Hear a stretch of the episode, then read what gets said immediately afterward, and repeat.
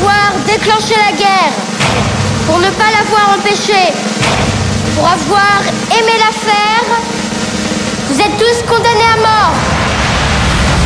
Exécution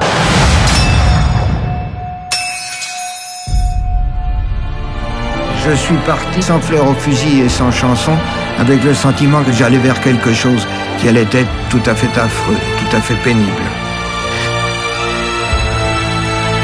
Bonjour et bienvenue dans cette cinquième visite de la saison 6 du Panthéon décousu sur Radio Alpa et radioalpa.com. Cette semaine, je vous propose la réécoute d'une ancienne visite consacrée au rapport des arts et des artistes à la Grande Guerre, celle dont on commémore l'armistice 11 novembre. J'ai ouvert cette visite avec le début de la bande-annonce du film Au revoir là-haut. Le livre de Pierre Lemaître et le film de Dupontel présentent de grandes différences. Et c'est bien là une valeur de l'art d'aller au-delà d'ellipser, de romancer, de modifier un peu une réalité qui, dans le cas présent, a montré d'innombrables faces sombres de l'âme humaine. C'est pour cela que nous retrouverons plusieurs fois la voix ou les textes de Maurice Genevoix, l'un des écrivains qui a pris la guerre en plein front, dans les tranchées, sur le terrain. Son livre, Ceux de 14, est remarquable, essentiel. Les musiciens aussi se sont battus sur le front.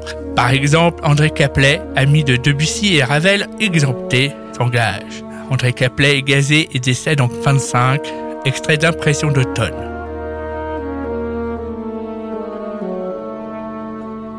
Mais voilà l'autre côté, car même dans l'horreur, il y a des choses, mon Dieu, disons-les comme elles sont, qu'on peut qualifier de sublimes.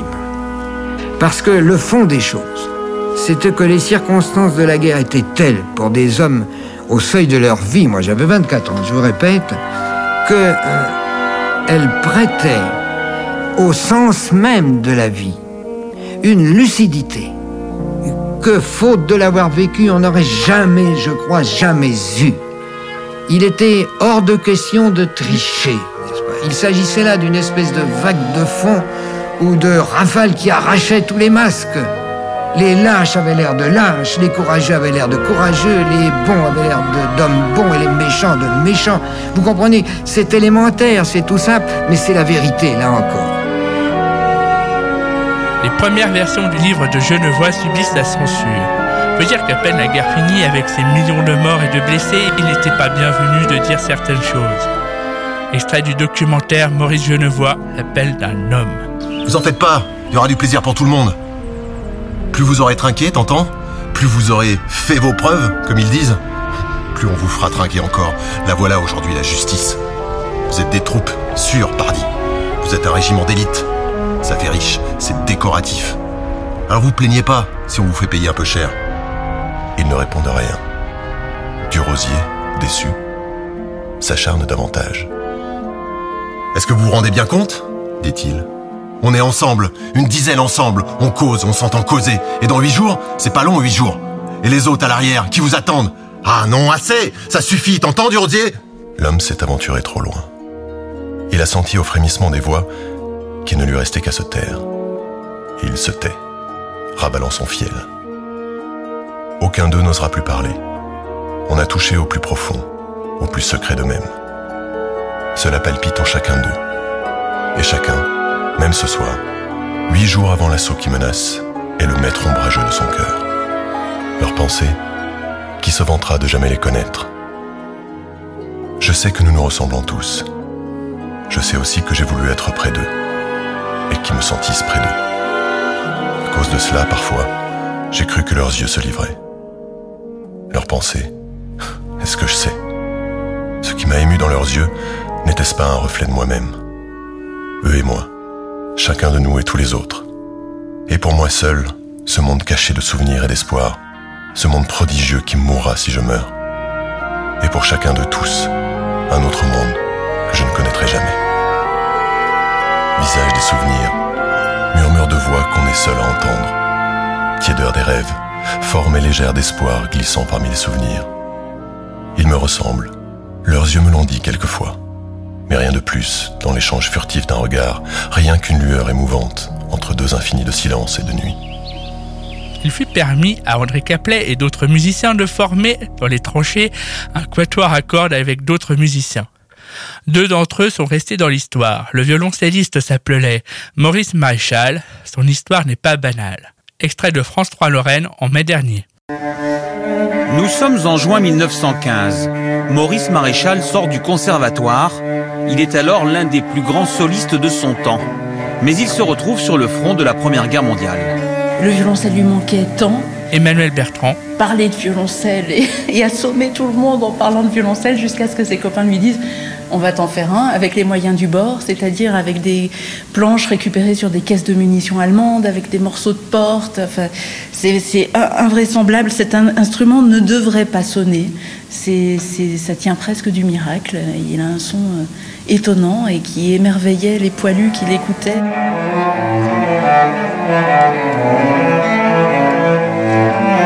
Ce son, Emmanuel Bertrand rêvait de pouvoir l'entendre. Comme l'instrument original n'était plus en état, une réplique absolument identique a été fabriquée par un luthier, Jean-Louis Prochasson. Et le miracle s'est produit.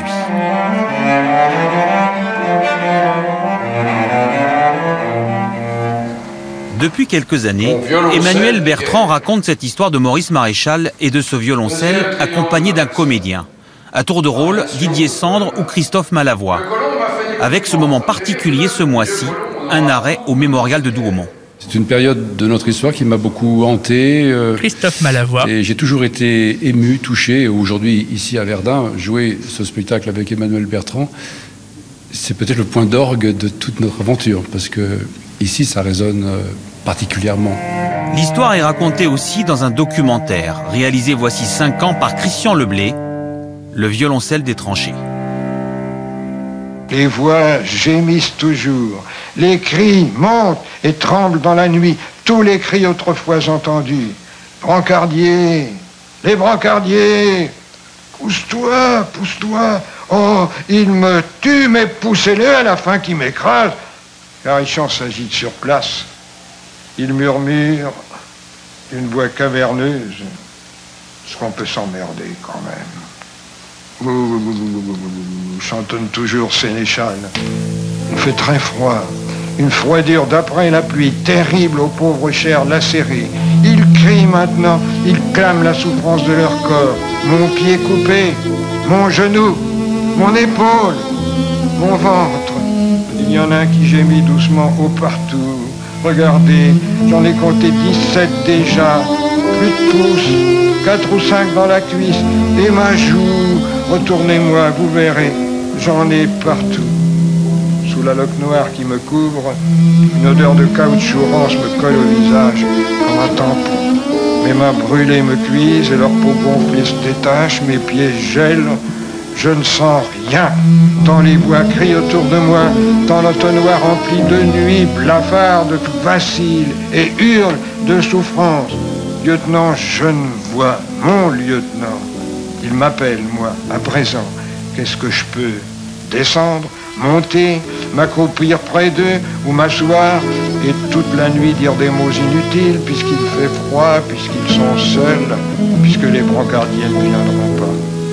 Mon lieutenant, vous me couperez bien la jambe, vous. Chabot délire, ses deux mains agrippent mon bras. Il me parle d'une voix suppliante qu'une angoisse de désir fait trembler. Mon couteau, prenez mon couteau, il a bon fil, elle tient si peu. Moi, je n'ose pas. Prenez-le, mon lieutenant, un tout petit coup, elle ne me fera plus mal. Et Biloré, forme dolente, délire aussi, et m'injurie. Tu cannes, tu cannes, pas un ami, pour une fois que tu pourrais. Qu'est-ce que ça te coûterait d'appuyer sur la détente? Donne-le au moins. Moi, je pourrais. Oh, vous ne vous figurez pas, Petit faut que je crie, que je crie. Les brancardiers, les brancardiers, les brancardiers, que je crie encore, bon Dieu Maurice Genevois est bien sûr extrait de la chanson de Solveig de Grieg, enregistré ici par Maurice Maréchal et Maxime Shapiro en 37 au Japon. Ravel aussi s'est engagé. Il a fait des pieds et des mains auprès d'amis très haut placés pour s'engager il servit notamment dans les transports et notamment dans les ambulances. Extrait du tombeau de Couperin de Ravel dont chaque mouvement est dédié à un ami tombé au front, ici par l'Orchestre national hongrois et The Ten.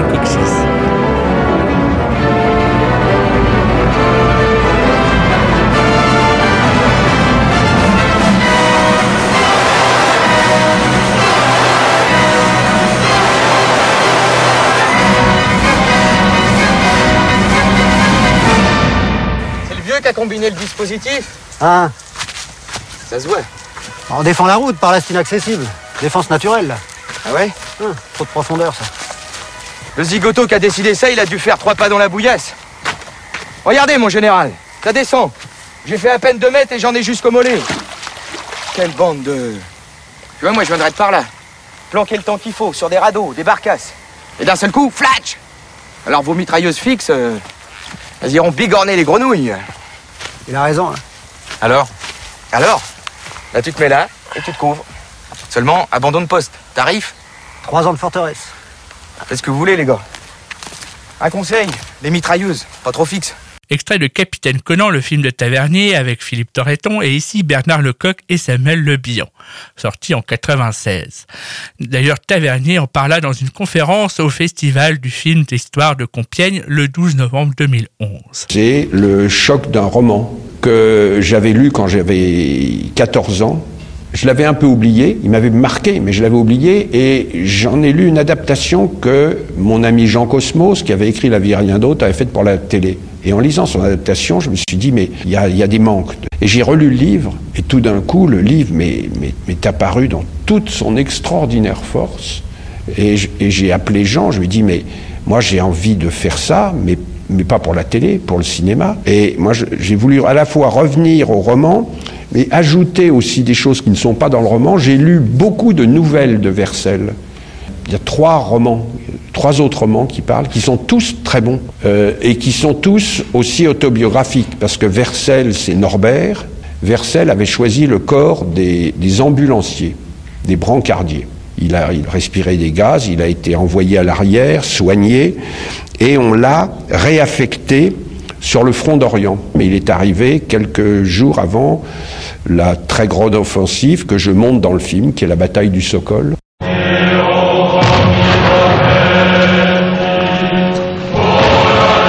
Tuer un type dans le tas quand toute la tranchée appuie sur la gâchette, n'importe qui peut faire ça. Les bombes, les canons, les mitrailleuses, la mort à l'aveuglette, n'importe qui peut. Nous, on y allait au couteau, on y voyait de blanc de l'œil aux frères, et on crevait. Et on se les tapait, nous, à peut-être 3000 types. Et c'est nous qui l'avons gagné, cette putain de guerre, nous, les 3000 Est-ce qu'on peut arrêter une guerre comme on arrête une partie de foot? En aucun cas, c'était de faire un film pour ou contre la guerre. Ça, je pense que c'est des conneries. C'est pas un sujet qui est intéressant. Ça ne veut rien dire. Ce sont des idées générales. Je voulais aussi montrer des personnages qui étaient à la fois terribles et en même temps bouleversants. Conan, il est un mélange complexe de, de tueur, mais en même temps de quelqu'un qui n'a pas demandé à être tueur. C'est pas, il faut bien penser que ce n'est pas un soldat qui s'est engagé. C'est quelqu'un à qui on a demandé, on a exigé qu'il fasse l'armée. Et cet homme va devenir un tueur, un assassin, et on va lui dire bravo. Et puis à un moment, on va lui dire, bon, à partir de maintenant, vous cessez d'être un assassin, vous rentrez chez vous et vous allez sur les marchés et vous reprenez votre vie euh, sur les marchés. Voilà. C'est quelqu'un qui a pensé qu'il devenait une, une sorte de roi. Pendant quelques instants, il avait une sorte de royaume à lui. Et, et on lui demande de, de rentrer dans la vie de tous les jours, dans une vie euh, étriquée et médiocre. Voilà, c'est ça qui me touchait, c'est de montrer comment ça affectait les individus.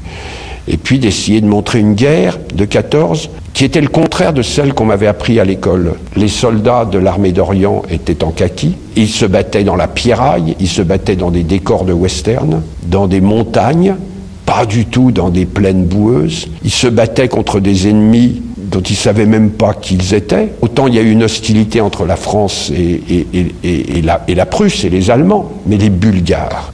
Je bénéficiais d'un livre qui est un témoignage unique, unique sur cette guerre, qui est un des seuls témoignages de grande valeur, puisque Vercel évoque tout ce qu'il a vu et vécu.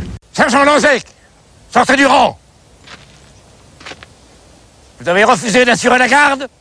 Mais mon colonel, la garde contre qui? La guerre est finie depuis sept mois. Je n'ai plus d'ennemis. Les camarades et moi, on demande le retour en France. Ceux qui sont d'accord avec le sergent, deux pas en avant. Gendarmes, embarquez-les et foutez-les-moi en cabane avec les autres. la guerre d'Orient, la guerre des Balkans. C'est une guerre qui a été volontairement occultée par l'état-major français, parce que le maréchal Foch voulait que la victoire vienne de l'Ouest. Au défilé de la victoire, il n'y avait pas un représentant de l'armée d'Orient. Or, cette armée a remporté l'une des plus grandes victoires de la guerre de 14, c'est la bataille que je décris dans le film, parce qu'après cette bataille, deux empires, l'Empire austro-hongrois, l'Empire ottoman, capitulent, et la Bulgarie capitule. Donc cette armée peut pénétrer, parce que l'Autriche et peut pénétrer en Allemagne. Et elle va être arrêtée dans sa course, alors qu'elle serait rentrée en Allemagne. Ce qui est une décision imbécile de Foch. Le fait qu'on ait empêché une armée alliée victorieuse de pénétrer en Allemagne a permis aux Allemands de penser qu'ils n'avaient jamais été vaincus, puisque aucun soldat allié n'avait mis le pied en Allemagne le ressentiment qui est né à l'issue et qui a été sur lequel a joué beaucoup euh, euh, Hitler est dû à ça, est dû à une, une des très très nombreuses sottises du haut commandement français. Et puis combien de blessés? Un bras, une jambe, un poumon ou la gueule cassée extrait de Un livre un jour par Olivier Barrault le 26 février 2000, livre qui donnera quelques années plus tard le film de François Duperron avec Éric Caravaca, Denis Podalides, André Dussolier et Sabine Azema. C'est un très beau roman que la Chambre des officiers de Marc Duguin, douloureux, son sujet évite le mélodrame et s'ancre tout au contraire dans la dignité. Car c'est des gueules cassées qu'il s'agit ici de ces grands blessés de la face pendant la Première Guerre mondiale. Le narrateur, Adrien, part pour le front et en chemin s'unit fugitivement à Clémence. Touché, à peine arrivé, il est évacué vers l'hôpital du Val-de-Grâce. Torture physique innommable, souffrance morale inhumaine. Adrien, au sens propre, n'a plus de visage. Au reste, il n'y a pas de miroir au mur dans sa chambre. À ses côtés d'autres victimes, Pénanster et Veille, qui deviendront les amis de toute une vie. Laquelle pourtant reprend malgré les mutilations avec ses désirs, tous ses désirs. Le trio voudra quitter l'hôpital, arpenter les Champs-Élysées où leur apparence terrorise, croiser des femmes au bordel, retrouver leurs amours d'autrefois. Tous trois finiront par se marier et par assurer leur descendance. Et quand en 1940, ils croiseront d'autres blessés d'une autre guerre, ils entreprendront, tout naturellement, de leur apprendre la gaieté. Il aurait mieux valu qu'il meure. C'est lui qui pue comme ça? On va lui donner la Légion d'honneur pendant qu'il a encore temps. Qu'est-ce qu'il veut? Vous croyez qu'il entend? Vous voulez dire quelque chose? Vous m'entendez? Je crois qu'il n'entend pas. Mais si, j'entends. Vous êtes vivant, mon vieux. Vous êtes vivant. Où est-ce que je suis? Béance totale des parties situées du sommet du menton jusqu'à la moitié du nez, avec destruction du maxillaire supérieur côté droit et du palais. Destruction partielle de la langue, apparition des organes de l'arrière-gorge qui ne sont plus protégés. Quoi ce bruit? C'est moi qui fais ce bruit? Vous nettoyez les plaies et vous me le dégagez à l'arrière. Ici, je ne peux rien faire. Je ne peux plus parler. Je ne peux plus parler. Je ne peux plus parler. Et puis la France cherche son soldat inconnu. Extrait du film, tout aussi magnifique, La vie et rien d'autre de Tavernier. Tous ceux qui sont enterrés là, c'est des soldats de chez nous. Le long du chemin des Robert, c'est plutôt les Boches. Oui, plutôt, oui. Oui, ou bien des Arabes et deux Belges. Oui, la vie aussi des Arabes, oui. Oui, à la fin même, il n'y avait plus que ça. Sauf leurs officiers. Mhm. Ce que je cherche, madame, c'est un soldat français dont vous soyez sûr, n'est-ce pas? Absolument sûr. Et anonyme. Celui d'à côté du puits. Une grenade lui a éclaté dans la main, ce malheureux. Ah bon Il s'appelait Mounier. Il était du Mans. Anonyme, madame. Anonyme. Un soldat sans nom, sans identité. Un soldat inconnu. Inconnu? Oui. On les a tous un peu connus. La vie et rien d'autre de Tavernier avec Noiret, ici invité le 4 septembre 89 au JT d'Antenne 2. Le cinéma maintenant avec notre invité, c'est Philippe Noiret. Je vous l'ai présenté dans les titres tout à l'heure. Bonsoir Philippe Noiret. Bonsoir. Alors vous êtes là parce qu'un nouveau film sort, celui de Bertrand Tavernier, qui s'appelle La vie et rien d'autre. Dites-moi, vous devez être content parce que alors là, les critiques sont dithyrambique. Oui, oui, oui. Hein, J'ai oui. lu par exemple dans l'Express, je ne sais plus qui écrivait ça, Philippe Noiret qui est l'un des plus grands acteurs du monde. C'est ça, oui, oui, Oui. j'ai lu ça aussi, moi. Oui, oui. C'était pas tant, non? Oui. Alors racontez un petit peu de quoi il s'agit. C'est une histoire d'amour qui se passe en 1920, après la guerre de 14, entre un militaire de carrière que j'interprète, qui est chargé de diriger le bureau de recherche et d'identification des militaires disparus, car il y a eu 350 000 disparus en plus des 1 600 000 morts en 14-18, et de retrouver aussi le soldat inconnu. Il est chargé de, de- pas de le retrouver, sûr, mais de d'en choisir un. Mm. Alors euh, c'est un problème. Voilà. Comme quoi il y a à la fois c'est une histoire d'amour avec une femme qui a perdu, qui est- dont le mari est disparu et qui va de bureau et de, en bureau et d'hôpitaux en hôpitaux essayer d'avoir des traces de son mari disparu. Je vous propose tout de suite d'en voir un extrait. Mais La vie est rien voyons un, ex- un Bertrand extrait. Tavernier. Oui, Avec. Philippe Noiret. On a tout tenté pour aujourd'hui. Je une note de félicitations à vos chefs. Avec demande de permission exceptionnelle. Merci.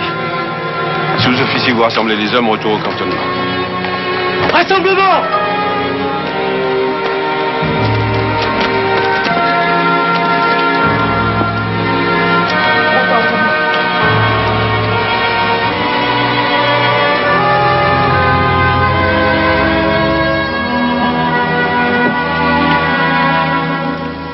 On fait ce que nous pouvions. Je pense que votre nuit a été assez terrible. Assez terrible, oui. Pour toutes sortes de raisons. Il faudrait des semaines pour dégager tout ça. Dégager quoi d'ailleurs? De la boue et des cendres.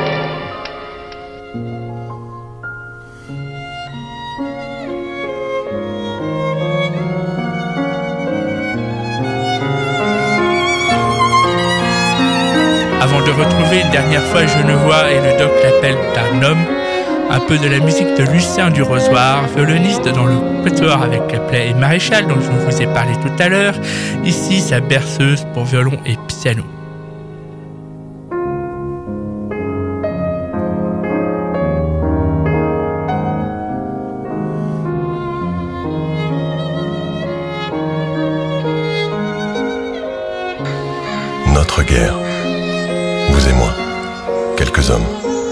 Centaine que j'ai connus. En est-il donc pour dire la guerre est ceci et cela? Ils disent qu'ils comprennent et qu'ils savent. Ils expliquent la guerre et la jauge à la mesure de leur débile cerveau. On vous a tué et c'est le plus grand des crimes. Vous avez donné votre vie et vous êtes les plus malheureux. Je ne sais que cela. Les gestes que nous avons faits, notre souffrance et notre gaieté, les mots que nous disions, les visages que nous avions parmi les autres visages, et votre mort. Vous n'êtes guère plus d'une centaine, et votre foule m'apparaît effrayante, trop lourde, trop serrée pour moi seul. Combien de vos gestes passés aurais-je perdu Chaque demain, et de vos paroles vivantes, et de tout ce qui était de vous? Il ne reste plus que moi, et l'image de vous que vous m'avez donnée. Presque rien. Trois sourires sur une toute petite photo. Sur leur épaule. Ils clignent des yeux, tous les trois, à cause du soleil printanier. Mais du soleil sur la petite photo grise, que reste-t-il? Nous arrivons au terme de cette visite du Panthéon décousu sur Radio Alpa, diffusion le samedi et lundi midi, podcast à retrouver sur le site radioalpa.com et le Miss Cloud de l'émission. Mais nous ne quittons pas sans musique. Les poilus pensaient souvent à leurs femmes restées à l'arrière et souvent à cette chanson, en rengaine célèbre à l'époque, sorte de tube. Ici enregistrée à Toulouse par Emma Liebel entre 1910 et 1914, donc excusez le son, bonsoir Mamour.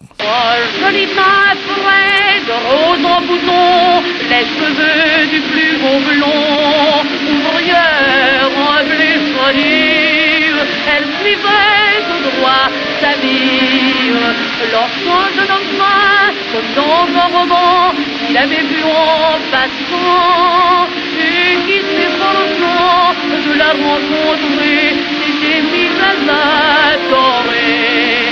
Et si un soir que la nuit tombait, avec un sourire, il lui murmurait Bonsoir l'amour, bonsoir ma fleur, deux, mon homme. Oh, toi qui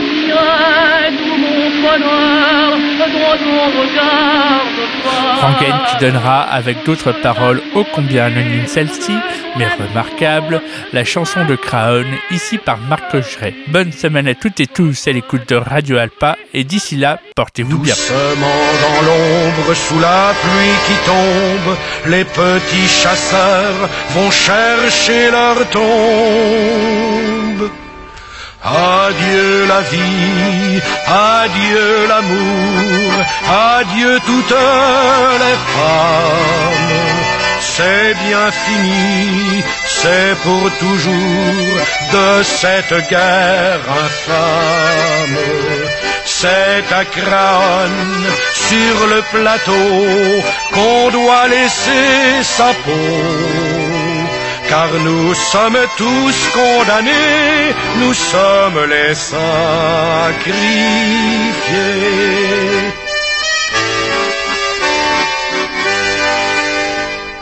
C'est malheureux de voir sur les grands boulevards tous ces gros qui font leur foire.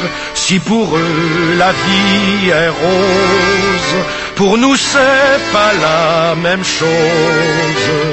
Au lieu de se cacher, tous ces embusqués feraient mieux de monter au tranché pour défendre leurs biens, car nous n'avons rien, nous autres les pauvres puritains. Tous les camarades sont enterrés là pour défendre les biens de ces messieurs-là. Ceux qu'ont le pognon, ceux-là reviendront, car c'est pour eux qu'on crève. Mais c'est fini, car les trophions vont tous se mettre en grève. Ce sera votre tour, messieurs les gros, montez sur le plateau. Car si vous voulez faire la guerre, payez-la de votre peau.